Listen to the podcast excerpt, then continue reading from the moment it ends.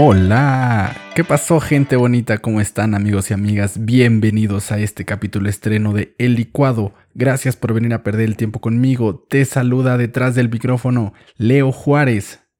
Vamos a ponernos cómodos. Sé que tengo solo un minuto para captar tu atención y decidir si te quedas conmigo, así que te platico lo que encontrarás en este podcast.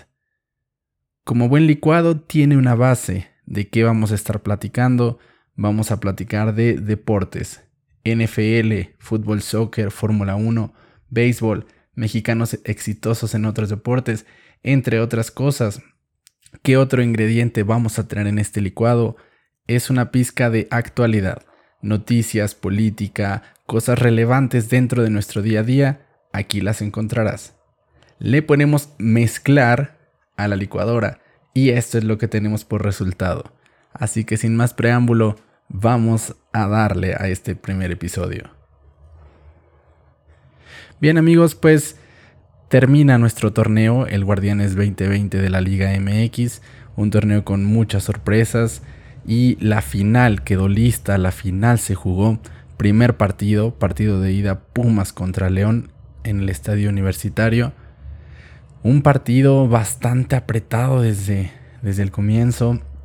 León eh, tiene prácticamente en el primer tiempo una jugada clarísima en donde hay un desborde por la banda derecha, y hay un centro, Campbell, el centro delantero, la deja pasar en una pantalla bastante vistosa y deja prácticamente entrando solo a Jan Meneses, quien definió horrible, verdaderamente lamentable la manera en que Jan Meneses golpea esa bola. Para, para mí ahí estaba el primero de la fiera. Sin embargo, pues no se da y el partido siguió avanzando. Em, bastante parejo. Pumas, algo que sin duda hay que reconocer, es que mordió todo el tiempo, no dejó jugar a León y creo que ese es el gran mérito de ayer para el equipo capitalino. La presión que causó en todos los sectores del campo creo que es eh, sin duda parte fundamental por la cual consiguen este resultado que si bien no es el que ellos venían buscando, tampoco es algo que se vea complicado de, finiquitar en el estadio de los Panzas Verdes. El primer tiempo termina con una jugada eh, clara también del lado de, los auriazules. Eh, un, un, enganche que hace Iturbe desde la banda, entrando de derecha a izquierda, queda prácticamente al centro de la puerta y suelta un riflazo al borde del área que afortunadamente para la causa de los Panzas Verdes no sale tan angulado, sí con muchísima potencia y encuentra ahí a dos tiempos los guantes de Rodolfo Cota. ¿Qué pasa en el segundo tiempo? En el segundo tiempo realmente la misma tónica, un Pumas que seguía mordiendo, seguía peleando cada espacio del terreno de juego y eh, una fiera que buscaba, buscaba desplegar su, fútbol de toque, de dormir al rival, de hacer presión, sin embargo, eh, pues el equipo ahí universitario estuvo todo el tiempo mordiendo. Al minuto 72, eh, Ramírez, que entra de cambio, pierde el balón al centro del campo cuando el equipo de la Fiera va saliendo. Eh, abren hacia la derecha. Eh, viene un centro que dejan muy mal parado ahí a la defensiva porque el central de, de, León tenía que marcar a dos hombres y él eligió por ir por el que estaba delante de él, el que está más próximo a la pelota, Dineno. El centro va a segundo palo donde cierra eh, Cocolizo González y mete un remate de cabeza de killer. Totalmente eh, imposible para Cota y cae el primero de, la, de los Pumas. Y algo que me gustaría destacar aquí eh, del tema de, de, los Pumas es cómo Carlos González, el, el, anotador del gol, durante todo el partido, ¿eh? no, no en ese momento y no por ser el hombre que anotó el gol, para mí se lleva el título de jugador del partido. Creo que durante todo el partido estuvo presionando, estuvo corriendo, lo veías él, él su función es un centro delantero, lo tiraron en esta ocasión prácticamente como un volante por izquierda, como un extremo por izquierda. Y creo que también justo eso es lo que ayuda en el gol, ¿no? Porque él llega a cerrar por la izquierda. Él no estaba en el centro. En el centro tenían a y quien llega, cierra la pinza aérea es eh, Don Cocolizo y clava el primero para, para los Pumas.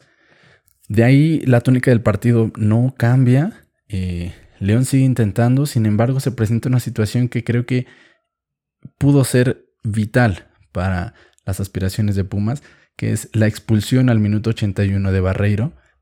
Pudo haber sido quizá roja directa, se va expulsado por doble amarilla, eh, pero, pero parecía que la mesa estaba servida para los Pumas. Nueve minutos, más el agregado por delante, un jugador menos, un central menos de, del equipo de León. Entonces parecía que tenían la mesa servida para irse al frente y hacer esta diferencia un poco más grande. Pero iba a venir el quitarrizas. Así es, el gol de la fiera en el cual eh, Chapo Montes, quien mete un paso filtrado eh, totalmente por la banda izquierda, parecía una carrera ahí de los 50 metros planos. Eh, llega Ramírez, que fue el jugador que perdió el balón en el gol de León. Y no solo llega, llega, frena la pelota y entonces Alan Mozo lo encara dándole banda. Y él corta hacia el centro eh, y después mete una diagonal bastante interesante, muy muy peligrosa para que llegara ahí Kiklioti a puntear y marcara el tanto de la fiera que dejaba el partido uno por uno. Eh, me parece que es el marcador más justo por lo que vimos en, el campo. El 1-0 favor Pumas creo que era bastante eh, injusto para el León. Sin embargo, esto es de goles, ¿no? Y al final ahí el León tuvo la oportunidad, no la desaprovechó. Eh, cuando parecía que la mesa estaba realmente puesta para los Pumas. Entonces, sin duda, un partido bastante bueno, bastante atractivo y nos deja un pendiente, un desenlace que creo que va a ser eh, con, el mismo nivel. Sin duda van a priorizar, creo yo, el no recibir gol. Creo que al partido irse uno por uno, definitivamente lo que los equipos van a querer, antes de querer ganar, va a ser no querer perder. Entonces, por ahí eh, creo que, la parte defensiva va a ser bastante importante y vamos a ver si no renuncia León a su estilo, que es, lo que lo ha traído hasta donde está en este momento. Y queda también otra incógnita. Queda algo, algo bastante interesante para el partido del próximo domingo, que es quién va a sustituir la baja de León. Es decir, recordarán que, a Barreiro lo expulsaron en el 81. Entonces, ¿quién va a sustituir a Barreiro? En el partido de ayer eh, colocaron a, a, Nacho González, este central que al terminar esta temporada se va a estar retirando. Y él decía en la semana, es que yo quiero volver a marcar en una final. Él en dos finales que ha jugado con León, en las dos ha marcado gol, siendo un defensa central. Entonces, ayer cuando lo vi ingresar al, partido, dije, uy, se está dando la oportunidad, ¿no? Entonces, eh, pues la oportunidad va a seguir ahí si es que Nacho Ambriz decide darle eh, la titularidad el próximo domingo. Sin duda, bastante interesante cómo va a afrontar este desafío Nacho de no contar con su central titular y ver ahí si, si la fortuna, si los libros de historia, eh, las estadísticas y demás, eh, y sobre todo el fútbol, permiten ahí a Nacho González ser el jugador de León que ha llegado a tres finales y en cada final ha anotado gol, siendo él defensa central. Entonces, sin duda un partido muy interesante. Eh, creo que, que vale la pena darnos ahí un tiempecín el domingo por la noche para conocer al campeón de nuestro torneo Guardianes 2020. Muy bien amigos, eh, seguimos, seguimos aquí en el licuado. y platicamos ahora un poco del fútbol de estufa con la noticia del día. Eh, Robert Dalte Siboldi, DT de ex DT ahora de la máquina celeste de la Cruz Azul, tras la derrota dolorosísima de 4 por 0 hace una semana a garras de eh, los Pumas, se hace a un lado y suenan entrenadores como Paco Palencia, suenan entrenadores como el Turco Mohamed, eh, suena Matías Almeida y suena Paco Gemes, entonces eh, vamos a ver ahí por qué, qué opción se decanta la directiva. Em, es bastante polémica esto, ¿no? Me gustaría también conocer a los, a los amigos del, azul su opinión, porque ya tenía bastante que el azul no llegaba a una, a una final, que no clasificaba una liguilla. Em, con Caixinha lo llegó a hacer, sin embargo no jugando como lo, lo había conseguido con, con Robert. Entonces, mm, no sé, no sé si, si, si, esto, si esto haya sido la decisión correcta. Platicaba en la semana con un amigo que al final la presión para el azul es altísima, ¿no? O sea, no, no te vale que clasifiques, no te vale que elimines, no te vale que ganes clásicos. Al final te van a estar evaluando por si fuiste o no fuiste campeón. Incluso no te vale llegar a la final. Lo que te vale es alzar la copa. Y este es un objetivo sin duda equipo grande, pero que también creo que nubla mucho, ¿no? Al momento de tomar decisiones. Entonces, eh, pues vamos a ver lo que le depara a la máquina. Eh, ya tenían un estilo de juego, eh, habían hecho inversiones inteligentes, ¿no? Ustedes recordarán el caso por ahí de, de Marañao, Alemao, Cauterucho, muchísimos refuerzos de, de renombre y que venían prácticamente a, hacer que la máquina desembolsara dinero sin entregar como tal ese resultado en la cancha, ¿no? Y en esta ocasión vimos como un, jugador que viene de Querétaro eh, le termina solucionando por ahí la plana a, Robert. Entonces, em, pues sí, interesante, interesante ver qué va a pasar en los próximos días con el DT de la máquina. Y pues bueno, a ver qué más tenemos en este fútbol de estufa. Amigos, cambiamos ahora a NFL y platicamos acerca de la semana 13. El partido inaugural fue el día jueves. Em, se enfrentaba por la noche Los Ángeles Rams contra los Patriotas de Nueva Inglaterra. Estos equipos llegaban con un récord eh, ganador, 8-4 para los Rams y 6-6 em, para los Patriotas. Los Rams líderes totales de su, conferencia, eh, perseguidos allí en la cacería por, por Seattle. Y iba a ser un partido eh, bastante, bastante interesante, ¿no? Aunque definitivamente el, resultado no sorprende, es decir, ganan Los Ángeles Rams. Lo que sí sorprende creo que son las formas, ¿no? Y, ¿y por qué digo que no sorprende? Eh, ¿Contra quién perdió eh, Patriotas hace cuatro semanas? Contra los 49ers. ¿Y cuál es la principal característica de los 49ers? Correr el balón. Como le ganó ayer eh, Los Ángeles Rams a, eh, a, Pats, corriendo el balón. Entonces, como tal, el resultado, y, no, solo, no solo ayer, ¿no? El resto de, la temporada, de la campaña, los Rams han estado corriendo bastante bien la bola eh, para dejar que ahí funcione ese play action con, con Jared Goff. Entonces, em, sorprende no el resultado, pero sí la forma. Les decía, ¿no? En gran medida el juego terrestre, 186 yardas por tierra para los Rams, de las cuales 177, escucha bien este número, de 186, 177 fueron acarreos de Cam Akers, el novato de Florida State, eh, sin duda un número bastante, bastante amplio. Eh, es recorrer el campo prácticamente dos veces arrastrando al equipo rival. Eh, entonces, ahí una de las, de las claves del, juego. Creo que también eh, fue clave una intercepción que tuvo ahí Jared Goff al principio del segundo cuarto. Em, el partido estaba 17-0 y, y, el gol de campo, porque la, la, intercepción fue en territorio de los Rams, entonces recuperan los Pats en el territorio de los Rams y desde ahí lo que ya tenían asegurado si no había una captura y si no había eh, otra entrega de balón, era un gol de campo.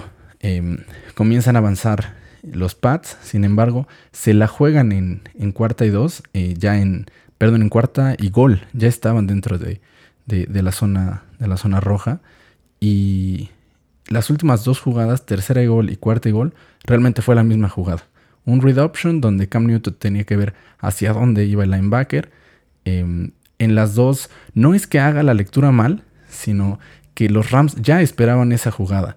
Eh, Cam Newton fue un hombre que a lo largo de lo que va de esta temporada ha tenido 11 touchdowns por tierra con esta jugada, entonces creo que era lo que ya tenían bastante estudiado ahí el equipo de Sean McVay.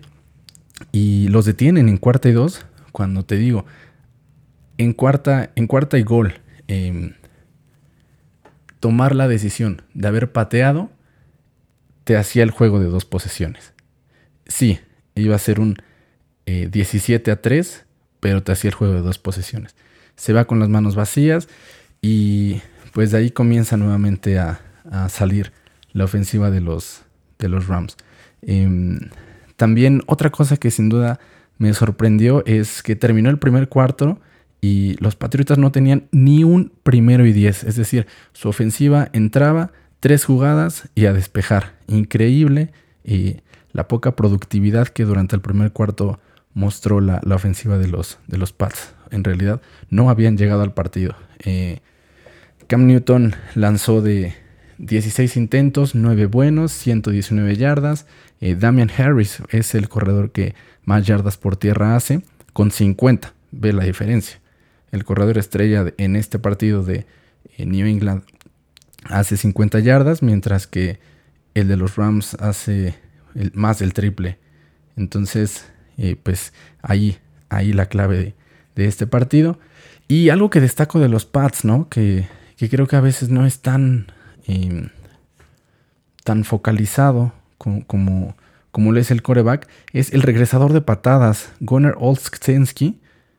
Em, ya van dos tres partidos al menos que yo le estoy siguiendo la pista.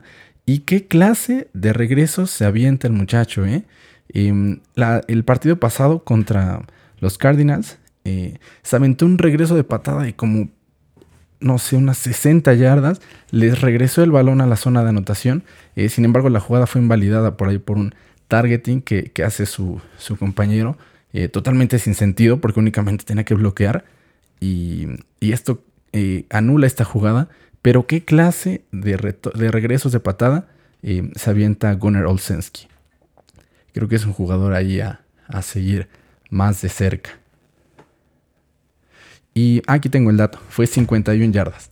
La patada que regresó la semana pasada en el partido contra los Cardinals, que quedó invalidada, fue de 51 yardas. Por ahí si tienen la oportunidad, majestuoso como va dejando hombres en el piso, eh, escurridizo como si trajera mantequilla, y está este targeting infame de, de su compañero para, para cancelar esta jugada.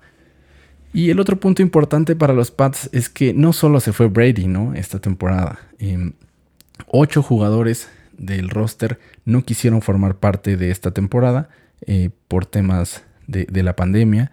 Eh, totalmente respetable, sin embargo, el punto aquí es tengamos en consideración que ocho jugadores, además del coreback y además de em, gente de Bill Belichick, no está con él en esta temporada. Entonces, creo que pese a todo y pese a la transformación que está tomando el equipo, em, sin duda Brady y, la, administración pasada, por así decirle, eh, dejó la vara muy alta y creo que es totalmente normal y comprensible que en esta temporada de transformación, que no va a ser la única, eh, la, única ni la última, em, pues estén avanzando con este 6-7 que se van terminando este, este partido.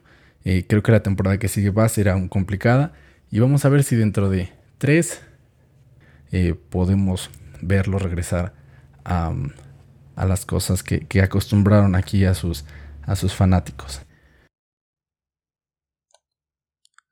Amigos, amigas, gracias por seguir con nosotros. Estás en el licuado y estamos llegando a la sección de actualidad. El día de hoy traemos un tema bastante interesante y bastante polémico, el cual es la aprobación de la despenalización de la marihuana para todos sus usos por parte del Senado de México. Wow, y subraya esta parte, para todos sus usos. El pasado 19 de noviembre se envió esta propuesta de ley a la Cámara de Diputados. ¿Y por qué toma más relevancia en estos días? Porque el Senado eh, termina legislación el próximo 15. Entonces, sin duda es un tema que este Senado quiere dejar como parte de su legado. Vamos a escuchar comentarios en los próximos días y creo que era importante abordar este tema en este espacio. Em, este espacio está pensado de manera abierta, em, respetando las garantías, los derechos, la inclusión de cada uno de, las personas. Entonces, sin duda, eh, queríamos platicar de, de, este tema, ¿no? Y como saben, aquí en México es un tema que genera muchísimo tabú político que le preguntas, político que te evade la pregunta. Entonces, sin duda, esto, esto hay que catalogarlo como algo histórico, ¿no? Porque independientemente si esta ley se va a aprobar o se rechaza, el hecho de que se haya finalmente intentado legislar y haber puesto este tema sobre la mesa, sin duda es para celebrarse, ¿no? Porque em, actualmente como es eh, la situación y el contexto aquí en México, eh, nosotros podemos fumar marihuana, pero no podemos transportar, comercializar eh, ni plantar. Entonces, em, si estás sentado en tu casa y de repente en tu boca aparece un cigarro de, marihuana, es totalmente legal. Y es algo que sin duda no tiene ningún sentido. Entonces, em, el hecho de que se intente legislar y que este tema se ponga sobre la mesa finalmente es algo que sin duda es algo histórico y algo muy, muy plausible. Ahora bien, eh, tratando de, desmenuzar un poco y de, platicar un poco con más detalle de esto, eh, a favor o en contra. Cada uno tendrá, tendremos nuestro punto de vista. Em, sin duda, hay que analizarlo también desde la parte eh, impositiva, desde la parte Em, de recolección de impuestos también para el gobierno. Entonces, creo que desde ahí eh, se vuelve algo atractivo para las arcas del gobierno. Sin embargo, también está todo el siguiente eh, lado del tema, que es la parte social. Y ahí eh, mi forma de ver las cosas es qué bueno que, que se está haciendo esto. será decisión de cada uno de nosotros el hecho de probar o no probar, de consumir o no consumir. Em, y no se le hace al final ningún mal a nadie, ¿no? Em, esto se planea eh, realizar con, ciertos controles. Eh, uno de estos es la creación de un eh, instituto para la regularización, regulación y control del cannabis. Em, también se planean dar licencias, tener más control sobre plantíos y demás. y hasta incluso esto termina siendo positivo porque actualmente eh, no sabes como tal, si, si consumes, no sabes como tal que lo que estás consumiendo en verdad sea lo que te dicen que es. Entonces, con esto también se planea tener un poco más de regulaciones en, en, la, eh, la, calidad de, este, vamos a llamarlo producto. Eh, entonces, creo que, que, sin duda es algo muy, muy positivo. Eh, en este programa respetamos las garantías individuales de cada una de las personas y sin duda será decisión de esta persona el tomarlo o no tomarlo, el consumirlo o no consumirlo, basado en valores, en creencias, en inquietudes. Entonces, como tal, em, sin duda es, algo que se celebra, es algo que tiene, creo yo, más puntos positivos que negativos y, y algo que sin duda le hacía falta al país y que creo que a futuro puede eh, ser el, punto de, partida, ¿no? Para tocar muchos otros temas eh, bastante polémicos. Entonces, eh, sin duda, celebrar, celebrar que esta legislación y que este, esta propuesta de ley se puso sobre la mesa y vamos a estar al pendiente en próximas emisiones de en qué se desencadena y hacia dónde va todo esto. Y bien amigos, es así que llegamos al final de esta primera emisión del licuado. Em, estamos comenzando, déjanos saber tus opiniones, lo que crees que podemos mejorar. Eh, se me olvidó platicarte al principio. Queremos hacer también colaboración con distintas marcas mexicanas. Traemos ya en mente una de, de ropa deportiva mexicana muy muy buena y que tiene eh, soporte a muchísimos atletas mexicanos que no necesariamente son de deportes convencionales. Eh, pero este es un foro, este es un foro para, para comunicar todos estos logros eh, y vamos a, seguir platicando y a tratar de, traer y de cerrar este, este contacto, este convenio con, con esta compañía, eh, con muchas otras más. Vamos a buscar entrevistar personas del medio deportivo, eh, tener expertos en, los distintos temas que vayamos abordando. Entonces, sin duda, así comienza el proyecto. Va a ir evolucionando seguramente, incluso hasta en la calidad de la edición. Yo estoy aprendiendo. Em, quiero agradecer en esta emisión a mi productor, eh, Rodolfo. Eh, agradecer también a, Jorge eh, y, y, a todas las personas que me han estado ayudando con distintos temas relacionados con esta primera emisión. Em, yo me voy y les digo, pásensela de pelos por donde puedan.